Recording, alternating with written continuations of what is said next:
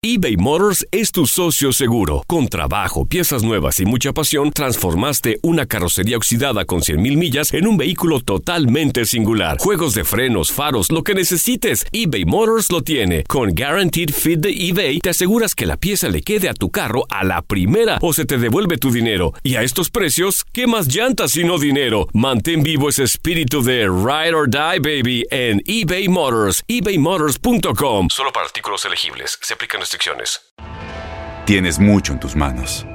Pero con solo mover un dedo puedes dar marcha atrás con Pro Trailer Backup Assist disponible. Presentamos la nueva Ford F150 2024. Ya sea que estés trabajando al máximo o divirtiéndote al máximo, esta camioneta te respalda porque está hecha para ser una parte indispensable de tu equipo. Fuerza así de inteligente solo puede ser F150. Construida con orgullo Ford. Fuerza Ford. Aloha mamá, ¿dónde andas? Seguro de compras. Tengo mucho que contarte. Hawái es increíble. He estado de un lado a otro con mi unidad. Todos son súper talentosos. Ya reparamos otro helicóptero Blackhawk y oficialmente formamos nuestro equipo de fútbol. Para la próxima te cuento cómo voy con el surf y me cuentas qué te pareció el podcast que te compartí, ¿ok? Te quiero mucho. Be All You Can Be, visitando goarmy.com diagonal español. When something happens to your car, you might say,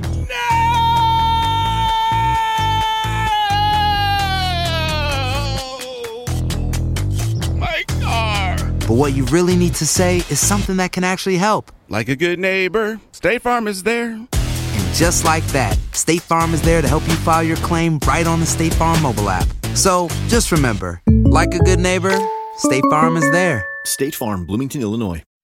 El siguiente podcast es una presentación exclusiva de Euforia On Demand. Como es tradición ya, los gobernantes pues dan una serie de entrevistas al concluir un año y comenzar el otro. Y hoy eh, me sospecho que es una entrevista que se llevó a cabo hace un par de semanas ya, pero que hoy se publica en primera plana del periódico El Nuevo Día en la que acompañada de un video en las redes sociales el gobernador hace un recuento de lo que espera sea el enfoque de su gobierno ahora que hoy comienzan el, comienza el tercer año de administración. Me es curioso el lenguaje que utiliza el gobernador en términos de que está en posición de ejecutar, que es lo que ha titulado el nuevo día en primera plana de hoy, porque cuando lleguemos a la escuelita en último segmento vamos a hablar de cuál es el timing de los cuatrienios normalmente en Puerto Rico. Pero sabido es que este ha sido en ese sentido un cuatrienio atípico porque bueno, llegó el huracán María en 2017 y eso pues interrumpió obviamente la gestión del gobierno en cualquiera dirección que hubiese sido esa. Y además porque eh, este es el primer gobierno realmente que tiene que administrar el país con el funcionamiento de la Junta de Supervisión Fiscal y lo que parecía pan comido, porque ustedes se acordarán que Ricardo Rosello era el candidato que decía que estaba listo para colaborar con la Junta, pues no ha sido pan comido. Parece que no se entienden, aunque el gobernador hoy en la entrevista dice que ellos dos, la Junta y él, están en el 95% de las cosas de acuerdo. Pero que en ese 5% donde no están de acuerdo, el gobernador dice, lo describe como que es un asunto de grados. Y cuando usted lee, porque me estuvo rara esa definición de grados, ¿verdad? Pues el gobernador dice que donde la Junta dice que hay que recortar más, pues él quiere que lo dejen gastar más. Y entonces, bueno, cuando usted se pone a pensar, ese es el meollo de toda la circunstancia. Ese es el asunto de si esta es un, una junta de supervisión o es una junta de control. Y aquí hay un aprieta y afloja, aunque el gobernador asegura que él y la Junta están de acuerdo en el 95%, pero en ese 5% llevamos dos años ya de administración y muy poca ejecución de parte del gobierno y de la Junta. El gobernador es evidente que su estrategia para la elección que se avecina en la que va a ser candidato es una estrategia de explicarle a la gente por qué no ha podido hacer nada. E, Esta va a ser una campaña, por lo, por lo menos de parte del gobierno en 2020, una campaña de, de, poner excusas de por qué lo que se supone que iba a pasar no pasó. Y lo tienen bien montadito. Aquí hay dos formas de explicar por qué no ha pasado nada. Primero, la excusa de que vino el huracán y eso cambió todo, lo cual no es necesariamente falso, pero también, vamos, habían cosas que ya habían pasado antes del huracán que iban por la misma dirección de por donde hemos ido después. Y la otra es la excusa de que, pues ciertamente, gobernar con la Junta no es fácil. Así que, en ese sentido, el gobernador va a tener, cuando empiece su campaña, dos chivos expiatorios que no habían tenido los gobernantes anteriores a él. Los gobernantes anteriores a él se tenían que enfrentar al país con su récord, el que fuera. Él va a poder explicar el pobre récord de su administración en dos años con el asunto de que tiene una junta y de que el huracán le cambió toda la perspectiva de lo que se quería hacer. Y es evidente también que los próximos dos años de administración están fundamentados en que llegue el dinero de asistencia económica que no ha llegado ya a más de un año del huracán. Ese dinero que ha llegado por cuentagotas parte, pero hay otra que no ha llegado, de eso va a depender fundamentalmente eso que el gobernador llama ejecución. A estas alturas y en un tercer año de cuatrenio ya usted no está ejecutando. Usted lo que está es realmente afinando donde la ejecución falló o donde la ejecución no ha sido completamente satisfactoria y entonces usted en el primer trimestre de este año hace esos ajustes porque ya el año completo, 19 es el año de empezar a demostrar resultados y cuando usted va adentro de la entrevista y se da cuenta de que en casi nada de lo que la agenda de la entrevista el propio gobernador decide que va a ser la agenda de su gobierno, ahí adelanto. El periodista que lo entrevista, que es Ricardo Cortés Chico, un entrevistador difícil, muchas veces que lo tuve cuando, cuando yo estaba en el Senado y a Ricardo no se le pueden venir con medias tintas porque las coge al vuelo. Comienza preguntándole de ciencia forense que qué van a pasar con ciencias forenses, porque mire, el asunto de ciencias forenses y el desorden que hay allí no es un asunto solamente de las autopsias. Ciencias forenses es una agencia fundamental para la investigación de casos criminales.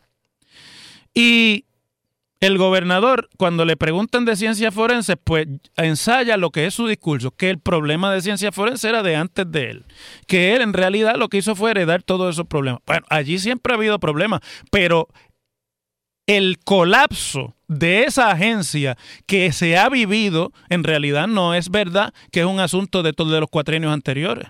Allí podría haber habido, pues se tardaban un poquito más las autopsias y qué sé yo, pero es que ahora no hay ni siquiera con qué hacer, por ejemplo, las pruebas de otros, de delitos y de otras cosas que son, que no son ni siquiera tan complicadas como la, las autopsias, ¿verdad? Como el sacar las autopsias a tiempo. Y ahí pues uno podría entender que hubo más muertes de las esperadas y demás, pero entonces pasa al asunto luego de qué va a pasar con la Junta de Supervisión Fiscal, porque como el gobernador dice que el problema de gobernar ha sido, entre otras cosas, que la Junta no entiende lo que ellos sí entienden. Entonces el periodista le pregunta, ¿qué cambios se podrían esperar dentro de la operación de la Junta? Y el gobernador dice, Sé que siempre suena más sexy o noticioso cuando hay una disputa. El periodista que no amarra fuego lo interrumpe y le dice, mire, no le pregunto sobre las diferencias, estoy preguntando sobre los cambios a futuro que usted prevé. Entonces el gobernador quiere, no, yo entiendo, pero lo que pasa es que quiero enmarcar y ahí es que dice que ellos han estado de acuerdo en el 95% de las cosas. Entonces uno se pregunta, si han estado de acuerdo en el 95% de las cosas, ¿por qué no las han decidido y por qué no ha pasado nada? Ni la Junta ha adelantado el problema de reestructurar la deuda adecuadamente y ha dicho hasta el último del año que el problema fiscal está lejos de resolverse y la ejecución de los programas de gobierno tampoco se ha podido lograr, que es lo que le toca al gobernador. Entonces, luego de eso, pasa a FEMA. Y los asuntos de que ustedes saben que entre una cosa y otra, la opinión de FEMA es que no se puede confiar en los procesos administrativos del gobierno de Puerto Rico. Y es de FEMA que sale la, la recomendación de administrar a cuenta gota los, los fondos de recuperación.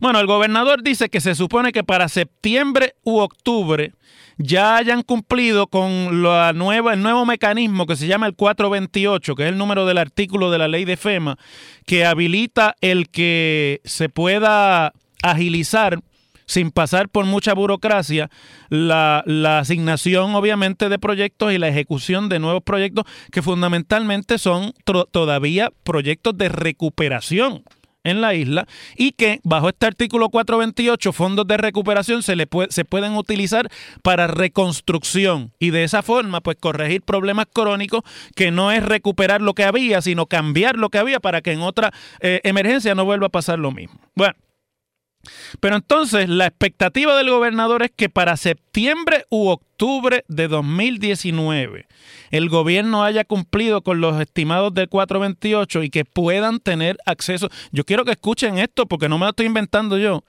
Que entonces puedan tener acceso a los fondos. Estamos hablando de septiembre u octubre, dos años del huracán y a, un año prácticamente de que concluya la administración. Por eso es que les digo que no, es que no es cierto lo que el gobernador dice, que este es el año de la ejecución, porque si es a octubre del año que acaba de comenzar, que él cree que van a cumplir, esos chavos no van a poderse gastar a tiempo. Porque en gobierno usted tiene que entender el ciclo económico, es decir, usted puede invertir fondos ahora. Primero, se complican las subastas, se, se, complica la ejecución de los proyectos porque no aparecen las compañías o porque una compañía que apareció de momento quiebra en medio del proyecto y hay que buscarse a otra o hay que hacer cambios de orden, etcétera. Y además, ese dinero que usted invierte ahora, que usted lo viene a ver realmente en la economía dos o tres años después. Por lo tanto, la circunstancia eso de que el año 19 es el año de la ejecución, yo creo que se le hizo tarde por las razones que sean, pero principalmente porque no hay credibilidad. De ahí entonces pasa al tema de vivienda, que es el más importante y en el que inclusive se aprobó un paquete de fondos a través de eh, los fondos estos CDBG, que son para obra de pequeña monta, y se le asignaron al Departamento de Vivienda Federal. Entonces el gobernador contesta que hay problemas con lo de los... El problema de los toldos azules, escuchen, es uno que me provoca hablar de una dinámica que está enfrentando a nivel federal, que se está enfrentando a nivel federal entre las dos agencias que están otorgando los recursos. Se refiere obviamente a HOT y a FEMA. Y entonces dice, FEMA había comenzado, y lo estoy citando, ese trabajo de cambiar los, los toldos y poner techos a estos hogares que en un momento llegaron a ser más de 60 mil. Cuando se dio la asignación de fondos CDBGDR, que son los fondos de desarrollo comunitario, a Puerto Rico, entonces FEMA dijo que eso era su responsabilidad, la de HOT, ¿verdad? Y entonces sigue diciendo el gobernador, es un tanto ilusorio porque como todo el mundo sabe, hubo una asignación por estatuto, pero tenía que pasar una serie de procesos para nosotros poder usar los fondos. Eso se ha estancado un poco, vamos, por aquí que viene la sustancia. Eso se empezó, eso empezó en septiembre y ha dilatado el proceso significativamente. Nosotros tenemos que siempre pensar que la próxima temporada de huracanes, tenemos que siempre pensar en la próxima temporada de huracanes, corrido, y no es calidad de vida tener un techo azul encima de uno. Esa va a ser una de las prioridades. Cuando entren los fondos de reconstrucción CDBG para marzo o abril, ya que los trabajos de, de, construcción estén saliendo, podremos atender gran parte de esa preocupación. Mire, déjeme traducirle eso al español castizo. Eso quiere decir, amigo que tiene un toldo en su casa todavía a un año y pico de los huracanes que hasta abril de este año no hay posibilidad de que usted le quiten el toldo ese.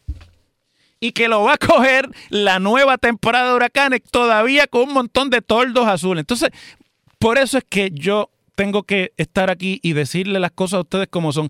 No es coherente el decir que me imagino que es lo que le dijeron los publicistas que querían destacar en la entrevista, que este es el año de la ejecución, si usted está diciendo que los toldos azules, que es lo primero que se pone para taparle los techos que se llevaron, en marzo o abril, cuando estemos casi en la puerta de la segunda temporada de huracanes después de María, entonces es que van a poderse eh, remover.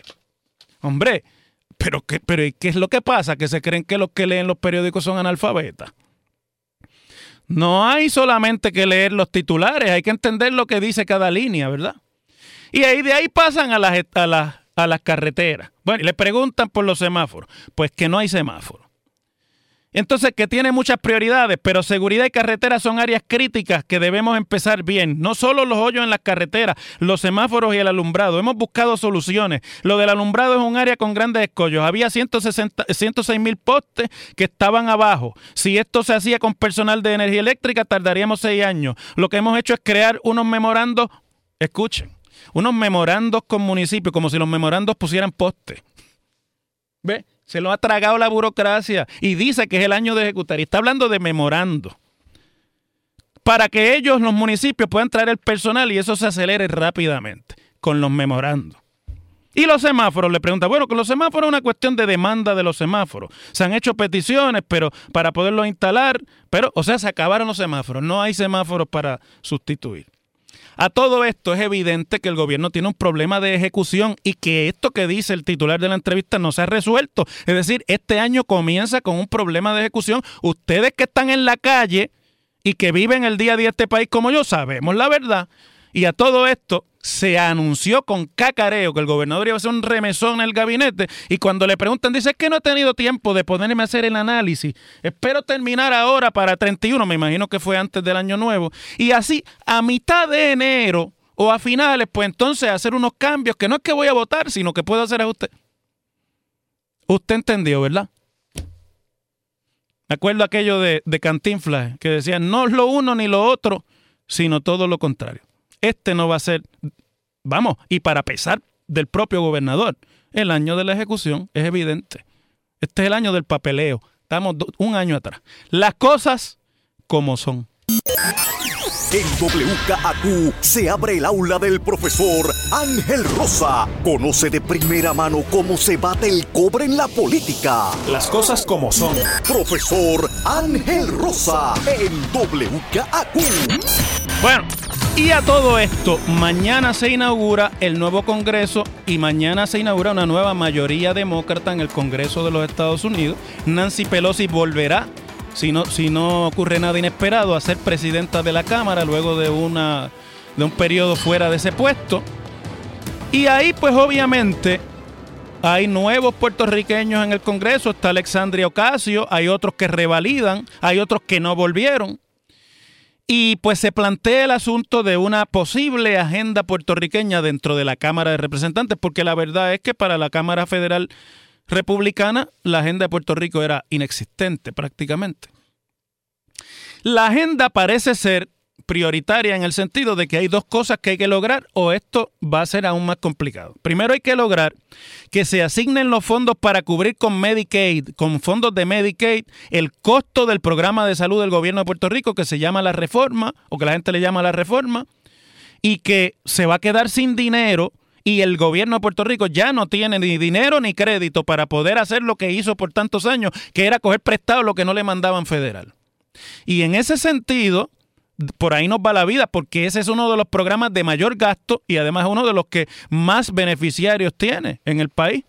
Y el otro es que se asignen a Puerto Rico los 600 millones de fondos de PAN o de asistencia nutricional que se asignaron bajo después del huracán para paliar un poco la necesidad, pero que ya cesaron y van a dejar fuera a un montón de gente que se queda sin elegibilidad y que no va realmente a tener suficiente para cubrir sus necesidades. Esas dos tienen que ser, obviamente, las prioridades. Si es que se va a hablar de algo que se pueda llamar una agenda boricua o una agenda para Puerto Rico en el Congreso. Obviamente esto pues se complica porque de la parte del Ejecutivo Federal lo que hemos recibido son golpes en los últimos meses, especialmente de un presidente que ha dicho que hay que tener cuidado con el desembolso de fondos para Puerto Rico porque los puertorriqueños se creen que pueden pagar sus deudas con los fondos federales de ayuda.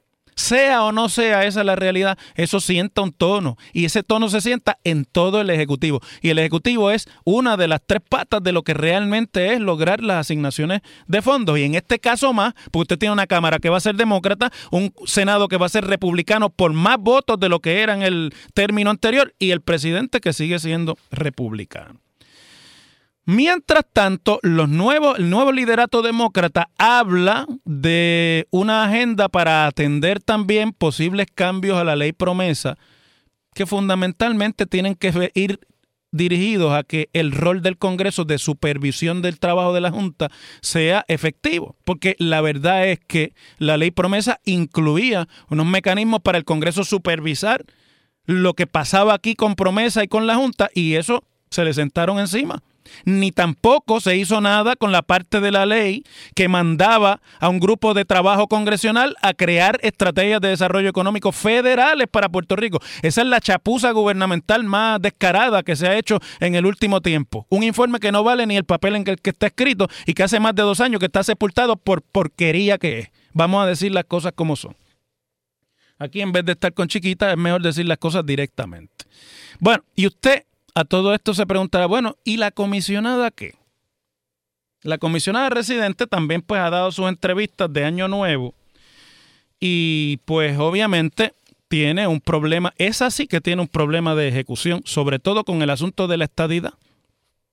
Ella prometió que iba para el Congreso a crear una crisis, que iba a tener muchas estrategias y que eso en cuestión de nada, la estadidad era la realidad. Y ahora, primero dice que es que ella está sola allí, que si tuviera más congresistas que hicieran el trabajo con ella, que ella, eh, que sería más fácil. Bueno, pero a ese precio que se alquila la casa. ¿O estaba pensando que el los congresistas estos sombra de la comisión esta del plan Tennessee le iban a hacer el trabajo? Y entonces cuando se le plantea que el liderato republicano al que ella, al partido al que ella pertenece allá, no hizo nada con su proyecto de estadidad, y le plantean además que se le fueron los primeros dos años sin realmente lograr ni un centímetro hacia la consecución de esa añorada estadidad. Escuchen esto porque yo creo que esto nos da una idea de lo que vamos a ver en los próximos dos años. Cucusa coge nota. Mira, dice, entre esas, eh, voy a leer del artículo que publica José Javier Pérez en la página 8 del Nuevo Día de hoy. Dice, González reconoció lo anterior, pero lo atribuyó a una serie de eventos. Lo anterior quiere decir que no pasó nada.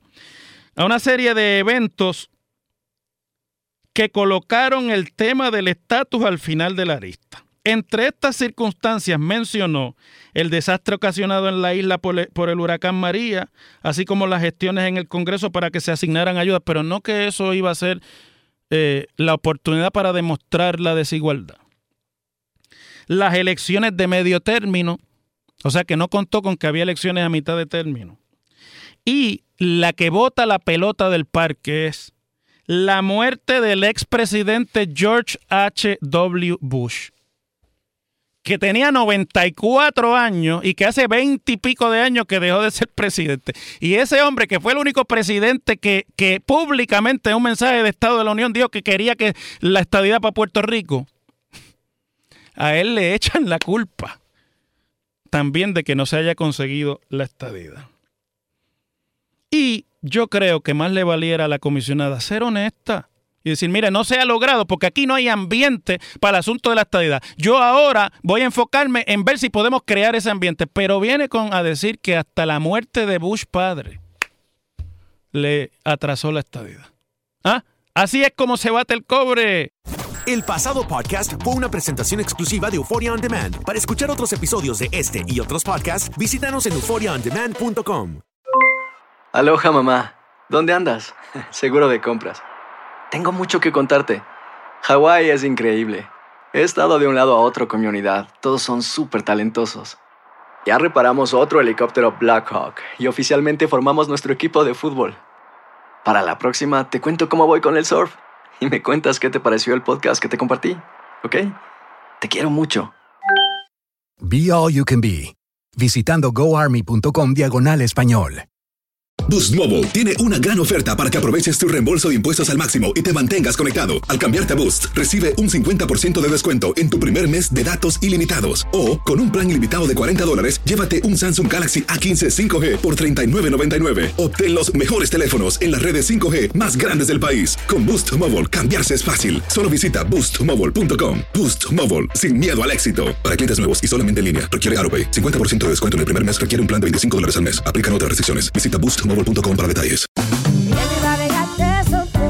Corran la voz, porque la venta para amigos y familiares de JCPenney está de vuelta Y esta semana tenemos un cupón de 30% extra para que prepares a tu familia y hogar esta Pascua. Estos son ahorros adicionales por encima de nuestros precios bajos. Además, comparte el cupón con quien tú quieras, porque siempre es mejor cuando ahorramos juntos. JCPenney, tallas y estilos para todos. Oferta válida del 11 al 17 de marzo. Aplican exclusiones. Detalles en la tienda jcp.com. Este abril te invitamos a nuestra feria virtual Univisión Contigo rumbo a la universidad. Conéctate virtualmente con representantes de colegios y universidades en la costa este, desde Nueva York a Florida. Aprende sobre ayuda financiera, becas y otros recursos para continuar tu educación. Regístrate para asistir y para la oportunidad de ganar una tableta. Te esperamos en Univisión Contigo rumbo a la universidad del 3 al 9 de abril. Regístrate ya en univision.com diagonal universidad.